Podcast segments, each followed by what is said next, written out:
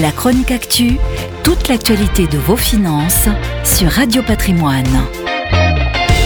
Guerre en Ukraine, flambée des prix de l'énergie qui pèse sur le pouvoir d'achat des ménages, baisse drastique de l'euro, difficultés d'approvisionnement, les inquiétudes sont multiples et pour la première fois de son histoire, la Banque Centrale Européenne a annoncé jeudi dernier une hausse de 0,75 points de base de ses taux directeurs.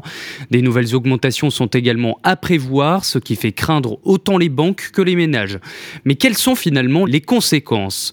Le moins que l'on puisse dire, c'est que cela envoie un mauvais signal aux emprunteurs, mais en clair, l'objectif de la BCE est de juguler la hausse de l'inflation grâce à une baisse des crédits accordés aux entreprises, aux particuliers et aux États. Christine Lagarde, présidente de la BCE, affiche sans détour l'ambition de l'institution. Nous voulons atteindre cet objectif d'inflation à 2% à moyen terme et nous prendrons les mesures nécessaires pour y parvenir. De plus, le refinancement des banques est passé de 0,5% à 1,25%. C'est le taux le plus haut depuis 2011, ce qui augmente le coût auquel les banques achètent leur argent. Le risque est que les banques préfèrent justement placer leur argent plutôt que de le prêter. On rappelle que le taux d'emprunt d'État a atteint 2,10% contre 1% en mai et 0% il y a quelques mois seulement. Cette remontée inédite des taux en si peu de temps provoque déjà des répercussions sur les taux de crédit pour les particuliers. Certains dossiers de crédit qui passaient encore il y a quelques mois se voient désormais refusés par le banquier, en cause notamment le taux d'usure qui n'est pas revalorisé à la même vitesse.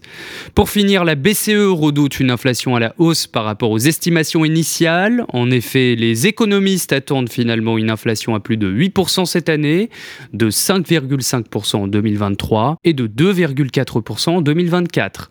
Ces nouvelles sapent la confiance des entreprises et des consommateurs, ce qui présage rien de bon pour la stabilité de la situation économique du vieux continent, sinon de la planète. La chronique actu, toute l'actualité de vos finances sur Radio Patrimoine.